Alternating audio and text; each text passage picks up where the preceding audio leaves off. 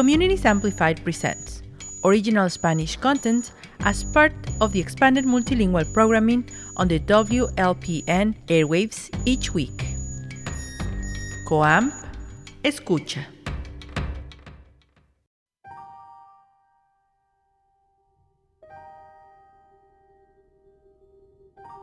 De inmigrante a inmigrante.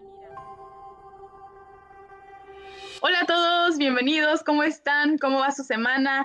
Gracias por escuchar este nuevo segmento. Yo soy Adriana Velázquez y esto es De Inmigrante a Inmigrante. Bienvenidos, pásenle a lo barrido, como dirían por ahí. Este es un espacio de charla bastante relajado para hablar de cosas que son importantes para nosotros como inmigrantes. Yo soy inmigrante viviendo aquí en Chicago ya desde que, desde que tenía 11 años.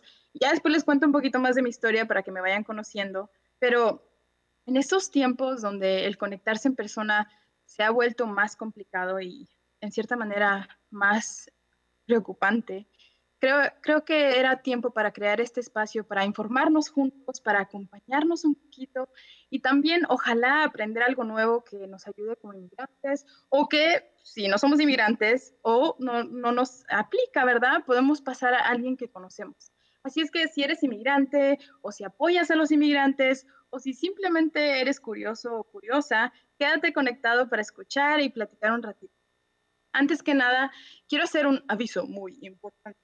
Toda la información y recursos que escucharás en este espacio son de acceso al público. Entonces, no soy abogada, no estoy aquí para darles ningún consejo legal de inmigración, o sea, nada de eso. Pero gracias a un programa del cual yo soy parte, que se llama Fondo de Protección Legal de Chicago, es que yo puedo referirles a consultas legales de inmigración. Así es que si vives en Chicago o incluso si vives en todo Illinois, puedes ver a un abogado de inmigración gratis. Al final del segmento ya yo les cuento cómo contactarme, eh, ¿verdad? Y otros recursos también. Pero como les decía, soy inmigrante, he estado viviendo en Chicago ya desde los 11 años y como inmigrante indocumentada siempre se me ha hecho súper importante el estar informada para poder protegerme mejor yo y también proteger a mi familia. Y gracias al haber estado involucrada ya por mucho rato y a los entrenamientos que he recibido, es que yo adquirí bastante información sobre cuáles son nuestros derechos como inmigrantes, ¿verdad? Y también diferentes tipos de alivio migratorio y dónde pedir ayuda para cosas importantes que son para nosotros como inmigrantes. Así es que utilícenme, ¿verdad? Eh, le puse mucho amor, mucha energía buena a este espacio y de verdad, de verdad espero que te ayude de alguna manera. Quisiera que creáramos como una pequeñita comunidad y quiero que sea personal. Ah, quiero poder conectar con ustedes, así es que durante el tiempo que estemos juntos, también voy a compartirles un poco de mi historia, algunos de los retos que yo misma he enfrentado como inmigrante en Estados Unidos y algunos errores también o buenas lecciones que he recibido ah, como experiencias que ojalá y espero ustedes puedan conectar también. Estoy súper, súper, súper emocionada porque este es el primer episodio de Inmigrante Inmigrante que hago en radio. Comencé haciendo lives en Facebook desde mayo y por fin me animé a entrar a este espacio con ustedes. Así es que, bueno, con esa súper, súper introducción, hoy vamos a platicar de quiénes son inmigrantes indocumentados que pudieran ser afectados por las deportaciones express y cuáles son nuestros derechos y maneras de protegernos. Creo que esa es la pregunta del millón de todo inmigrante, ¿verdad? Y así, cada vez que yo visite este espacio con ustedes, compartiré algún tema interesante, anécdotas, recursos y más. Y hablando pues ya del tema de hoy, de las deportaciones express y los inmigrantes que pueden ser afectados por estas, déjenme les doy un poquito de contexto. Ustedes saben, todos los inmigrantes sabemos, que acciones de vigilancia de inmigración continúan en nuestras comunidades a lo largo de todos los Estados Unidos. Eso no es nuevo. Pero la administración de Trump, nuestro presidente, ha incrementado la amenaza en comunidades inmigrantes al expandir lo que se llama remoción expedita o también conocidas más como deportaciones express. Entonces, este es un programa de deportación inmediata sin opción de ver a un juez y eso suena pues bastante, ah, bastante susto. Bajo esta expansión de este programa, un oficial de inmigración puede deportar a estas personas rápidamente sin entrar si entraron a los Estados Unidos sin documentos de inmigración y han estado en los Estados Unidos menos de dos años. Y para los que no saben, previamente estos oficiales de inmigración solo podían aplicar esto, esta llamada remoción expedita a personas arrestadas dentro de 100 millas cerca de la frontera internacional y que habían estado dentro menos de 14 días en los Estados Unidos. Entonces es una expansión pues, que cambia las cosas, ¿verdad? Justo ayer estaba hablando con un inmigrante que ha estado aquí por un poquito más de dos años, pero es cuando uno se empieza a asustar, ¿verdad? Incluso ese inmigrante me estaba diciendo, Adriana, es que, ¿verdad? Eh, me he estado tratando de, como que no, no decir que estoy aquí, no dejar rastro de que estoy aquí como inmigrante. Y ese es un error que hacemos muchos inmigrantes por el miedo de que no queremos que ni inmigración, ni la policía, ni nadie sepa de nosotros para estar más a salvo, cuando en realidad hay otras maneras de estar más a salvo. Entonces, hablando de esta regla, esta expansión, ¿verdad? Ahora, con algunas excepciones, estos inmigrantes que pueden ser deportados rápidamente sin tener la oportunidad de aparecer frente a un juez de inmigración. Y pues ustedes se pueden preguntar, chanfles, Adriana empezó con algo muy, muy fuerte, nos quiere espantar, pero no, todo lo contrario, Menciono todo esto porque la siguiente información que les voy a compartir les puede ayudar a protegerse a sí mismos y a su familia y sobre todo a defender sus derechos, que sabemos que todos los inmigrantes tenemos derecho y solamente es de aprendérnoslos y de sentir como, como que la gente hacerlos valer para poder mantener a nuestras familias y a nosotros en este país que se ha vuelto pues nuestro segundo hogar y que desafortunadamente para muchos de nosotros el regresar a nuestra casita en nuestro país de origen, como será México o otro país, ¿verdad? No es una opción realmente. hablando De, estas, de, este tema que ustedes quieren escuchar más, esas, hay un montón de indocumentados en Estados Unidos. Somos millones, somos muchísimos y tenemos mucha fuerza. y muchos de ustedes han de estar pensando, pues no, yo ya tengo más de dos años, o yo pues no creo que soy migración solamente deporta a los criminales. Falso, completamente falso, ¿verdad? Hay mucha gente que desafortunadamente cae en el lugar incorrecto al momento incorrecto y al no saber sus derechos, pues es más difícil echar un caso y mantenerse en este país. Entonces, aunque ya dijimos, ¿verdad?, que las personas afectadas por estas operaciones de deportaciones express son quienes llevan menos de dos años en el país, quienes no tienen un proceso de corte de inmigración o quienes no tienen una notificación de, para aparecer frente a un juez, sabemos que pues eso no está escrito en nuestra frente, ¿verdad? Yo no camino por, por la calle diciendo ahí en la frente, Adriana, soy Adriana y tengo 17 años en Estados Unidos, ¿verdad? No funciona así. Y sabemos que hay mucha discriminación eh, de inmigración, ¿verdad? De que si nos ven cafecitos o nos ven así como que hablamos otro idioma o nos ven diferentes, ¿verdad? Puede que nos hagan un perfil de inmigrante. Entonces, algunos de nosotros tocamos madera, ¿verdad? Ojalá que no pase, pero igual tal vez tendremos que enfrentar situaciones con la policía o con inmigración en donde nos dé miedo y es súper bueno saber qué hacer. Entonces, por favor, con esta información, ustedes vayan y compártanlas con su familia, hablen con, con su gente, sin miedo, pero más bien en confianza. Yo realmente he crecido mucho como inmigrante al poder tener pláticas con gente que yo quiero, que tenemos la confianza de decir, mira, es que yo, este es mi miedo, ¿verdad? Y cómo puedo yo sobrepasar mi miedo para no estar paralizada, sino saber qué es lo que pasaría en caso de que yo estuviera en una situación así. Y lo primero y lo que sí me ha ayudado bastante y que creo que a todos ustedes se los recomiendo es el hacer un plan de acción. No importa si nunca en la vida van a ver a un oficial de ICE, espero que ninguno de nosotros lo vea, pero si es que va a pasar, es importante tener algo que los vaya a respaldar y una manera de proteger todo lo que no van a tener control en ese momento. Entonces, primero, para hacer un plan de acción, pues identificamos a esa persona, ese contacto de emergencia que nos va a apoyar cuando nosotros no podamos apoyarnos nosotros mismos. Esa persona tiene que ser alguien que ustedes confíen, de preferencia alguien que tenga papeles si es posible y que sepa, ¿verdad?, cómo actuar rápidamente. No queremos que sea como, por ejemplo, alguien que saben que se va a friquear y que va a decir, ay, Dios mío, la Santa, ¿verdad? Virgen, lo que sea. No, necesitamos a alguien que diga, ok, ok, vale, gracias por llamarme, ahorita llamo al abogado, ahorita llamo, ¿verdad? Ahorita voy a llamar a la persona que va a recoger a los niños de la escuela, ahorita voy a, ¿verdad? La persona que va a actuar.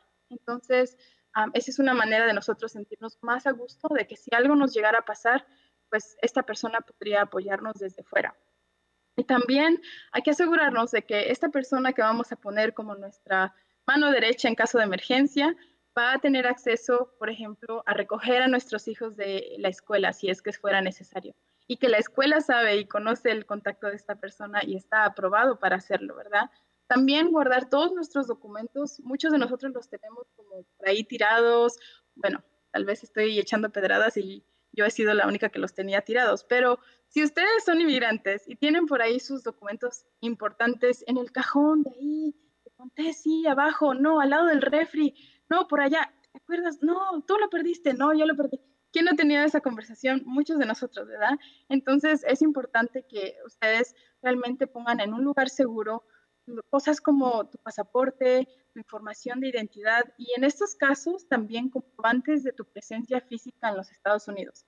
Porque cuando tratas de luchar un caso, importa mucho que puedas comprobar en inmigración cuánto tiempo has estado en este país y las cosas que has hecho. Entonces puede ser información uh, financiera, información de diferentes cosas que puedan comprobar que has estado en este país, desde cosas de salud hasta cosas de trabajo y asegúrate de que tu contacto de emergencia, pues obviamente que tenga acceso a esos documentos, ¿verdad? Porque de nada sirve que estén ahí guardados si en el momento no te van a poder proteger.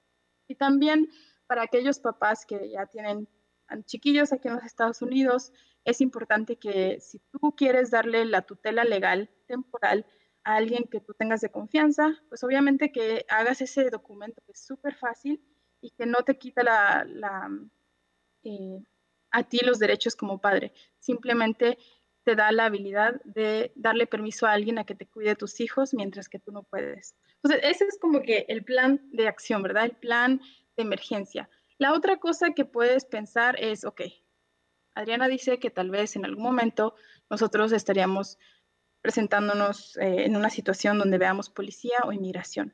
Entonces hay que saber, ¿verdad?, cómo reaccionar depende de tu estatus migratorio. Si tú ya eres un ciudadano americano y tienes un estatus legal de inmigración, ¿verdad? Puedes mostrar tu pasaporte, tu tarjeta de residencia permanente o tu permiso de trabajo o otra documentación que tengas de estatus. Y eso es pues para las personas que sí lo pueden hacer, que, ¿verdad? No se sienten como los indocumentados, que no tenemos otra cosa que enseñar y tampoco queremos decir que son, somos indocumentados, ¿verdad?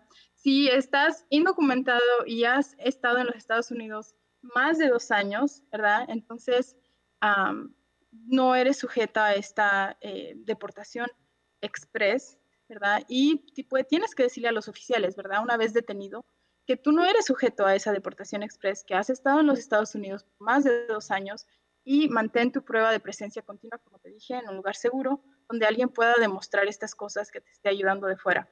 Esto puede incluir, por ejemplo, impuestos que has hecho en los Estados Unidos, facturas de servicios públicos, contratos de alquiler, ¿verdad? Récords escolares, récords médicos, como dije más antes, y otros documentos que demuestren que has estado viviendo en los Estados Unidos. Una de las cosas, de los errores más grandes, como dije al principio, es que como inmigrante pensemos que el ser invisibles nos protege.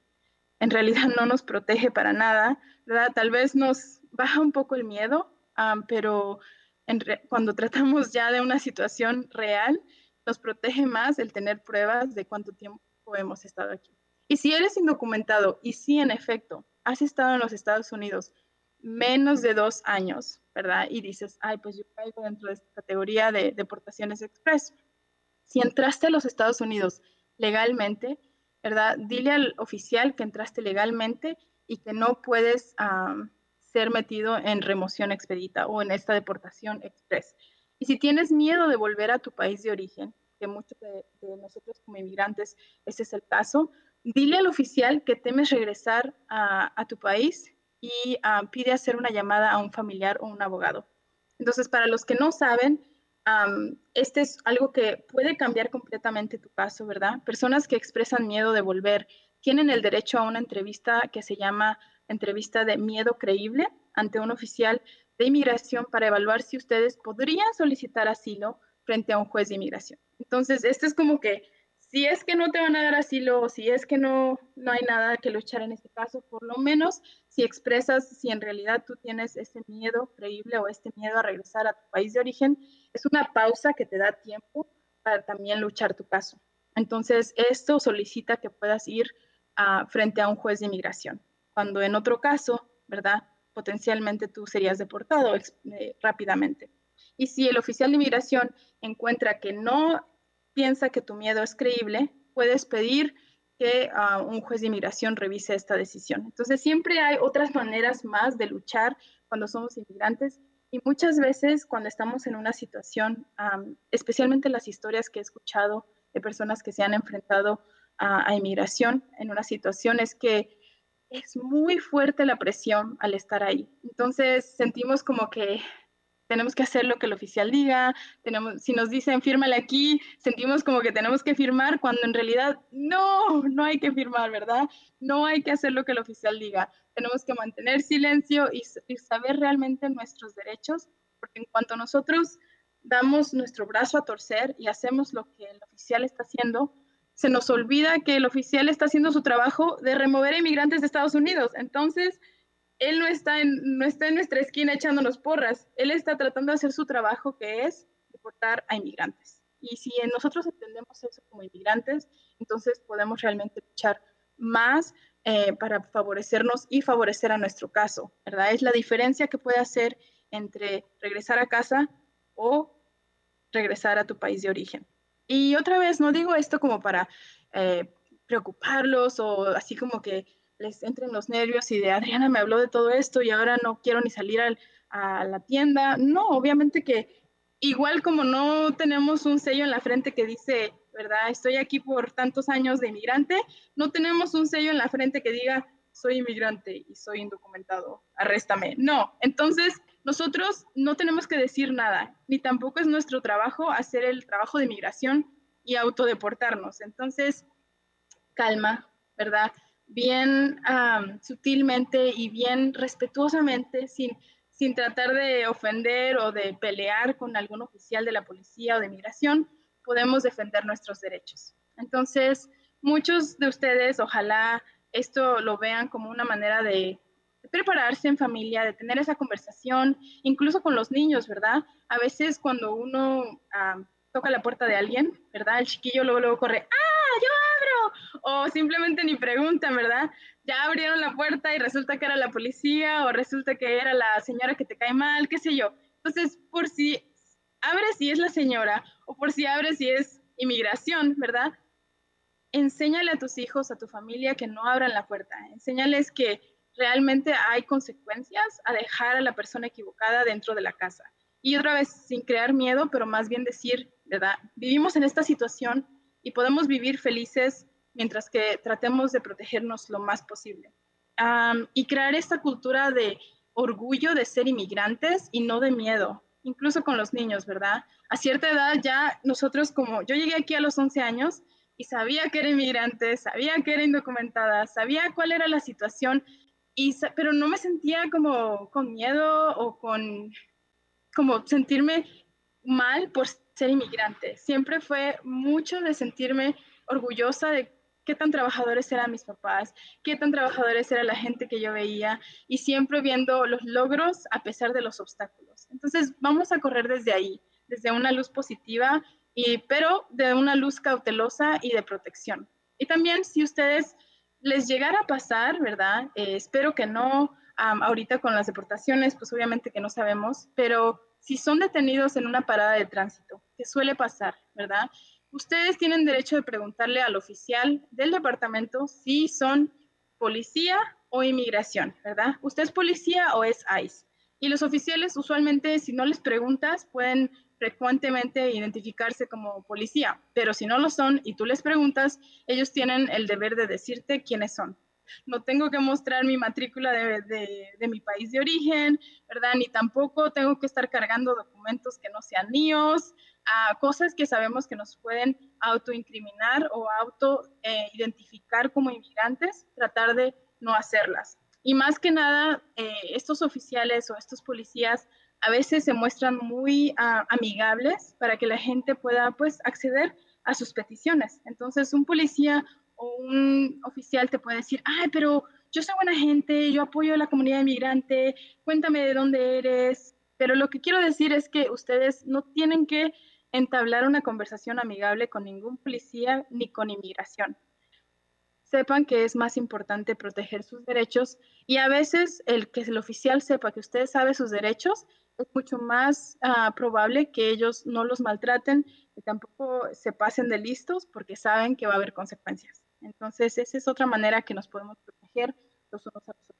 Y si ustedes están viendo algo, por ejemplo, y ustedes son ciudadanos americanos, si están escuchando algunos, ¿verdad? Y ven una situación o una actividad que, es, que está pasando con inmigración, si ustedes se sienten con la confianza y son otra vez ciudadanos americanos, ustedes pueden acercarse y grabar esa situación desde una distancia segura y sin obstruir o este, interferir con la situación o con la operación. Esto es importante porque puede ser una prueba para en el futuro cuando esta persona o estos familiares estén luchando un caso para este inmigrante. Muchas de las redadas o de las operaciones de ICE ocurren eh, quebrantando alguna ley. Entonces, cuando el inmigrante puede identificar esas cosas, podemos luchar.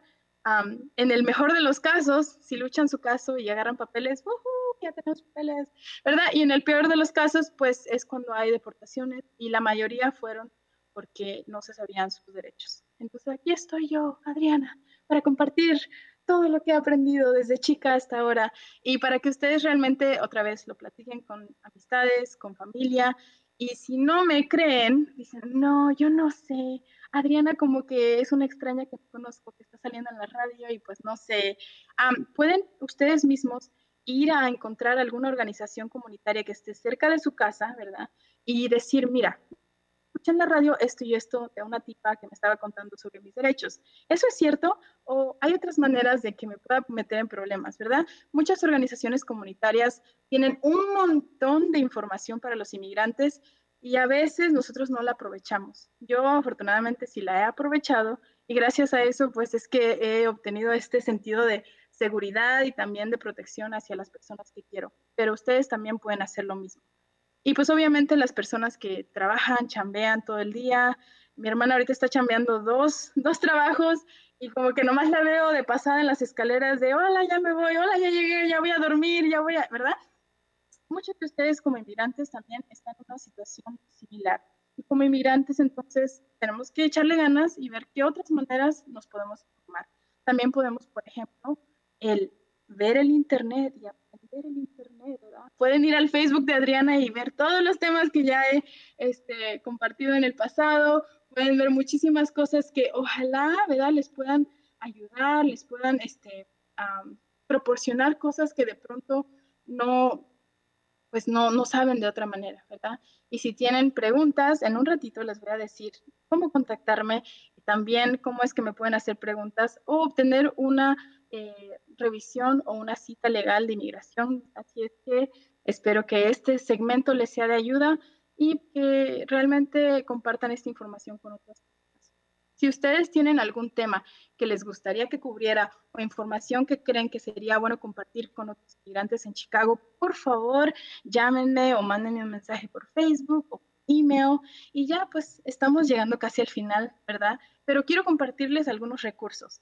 Primero les recuerdo, si viven en Chicago o en Illinois y necesitan una consulta legal de inmigración, pueden contactarme por email a adrianavela10.gmail.com o por Facebook, nada más busquen facebook.com y ls slash adriana.velázquez.chicago y ahí me pueden encontrar. Si ponen Adriana Velázquez Chicago me van a encontrar. También pueden agregarme como amiga en Facebook y ver todos los videos como les dije. Y también les quiero compartir dos últimas cosas en caso de que ustedes sí estén en situación de riesgo, ya sea que hayan tenido un DUI en el pasado o que tengan algún tipo de historial criminal y sientan que tienen una previa orden de deportación, ustedes pueden llamar al siguiente número para ver si su orden de deportación todavía está pendiente. si ustedes tal vez piensan que sí o no, pues por cualquier cosa llamen a este número y opriman su número de inmigrante, que son nueve dígitos que ustedes tienen. El número de llamar es 1-800-898-7180. Este es para ver si usted tiene algún tipo de deportación previa, ya sea tú o tu familiar, pues pueden asegurarse. Y si es que sí la tienen, asegúrense de llamar a Adriana para que ustedes revisen con un abogado cuál es su situación y cuál es el riesgo que tienen. Y para aquellos que me preguntaron cómo podemos localizar a mis parientes, ¿verdad? Si están detenidos, hay un sitio en internet muy bueno que se llama Ice Locator, que se escribe L-O-C-A-T-O-R ice o I-C-E .gov, so locator.ice.gov. Y este es el lugar donde ustedes ponen el nombre completo de su pariente, la fecha de nacimiento o su número de inmigrante si es que lo saben y pueden encontrar dónde está este pariente escondido, dónde inmigración lo puso. Muchas veces inmigración nos hace la estrategia muy cruel de que un día está en Broadview, otro día ya está en Kankakee y otro día, ¿verdad? En diferentes lugares y como inmigrantes eso no nos ayuda a encontrar a nuestros parientes y a protegerlos contra deportación. Entonces, ese es, oh, les mencioné, es un lugar donde ustedes pueden realmente encontrar a sus parientes. Y para darles un tip, a veces sus parientes no van a poner el nombre adecuado, ¿verdad? Si ustedes son detenidos por ICE, es bueno poner su nombre real para que sus parientes lo puedan encontrar. Y si por cualquier razón no encuentran a, su pariente y ven que mm, él tenía otro nombre que utilizaba para el trabajo tal vez o qué sé yo, traten ese nombre también porque puede que sea el que está en esta base de datos, ¿verdad? Entonces nos tenemos que poner creativos para encontrar a nuestros parientes, pero sabemos que al tener estas herramientas, pues ojalá que nos podamos proteger más. Y ya, bueno, casi ya se nos acaba el tiempo, ¿verdad? Yo me he divertido mucho de realmente platicar con ustedes, ha sido realmente ah, un halago el que estén escuchando este segmento. Yo como inmigrante estoy muy orgullosa de que nos hablemos entre nosotros y nos protejamos. Así es que aquí se rompió una taza y cada quien para su casa. Esto fue Inmigrante Inmigrante. Yo soy Adriana Velázquez. Eh, esténse atentos para las próximas secciones. Espero que sigan sintonizando comunidades amplificadas de Lumpen Radio y cuídense mucho. Recuerden que tenemos derechos y no estamos solos. Entonces, hablemos, apoyémonos entre unos y otros. Los quiero. Esto fue de inmigrante a inmigrante. Esto fue un segmento de Comunidades Amplificadas. COAM Escucha. The Spanish Language Communities Amplified Programming is an initiative of Public Media Institute and Contratiempo NFP. It is led by executive producer Stephanie Manriquez. All its content is produced by staff, students, and volunteers. This project is supported by major funding from the Field Foundation and additional support from the McCormick Foundation, the National Endowment for the Arts, and the Chicago Learning Exchange.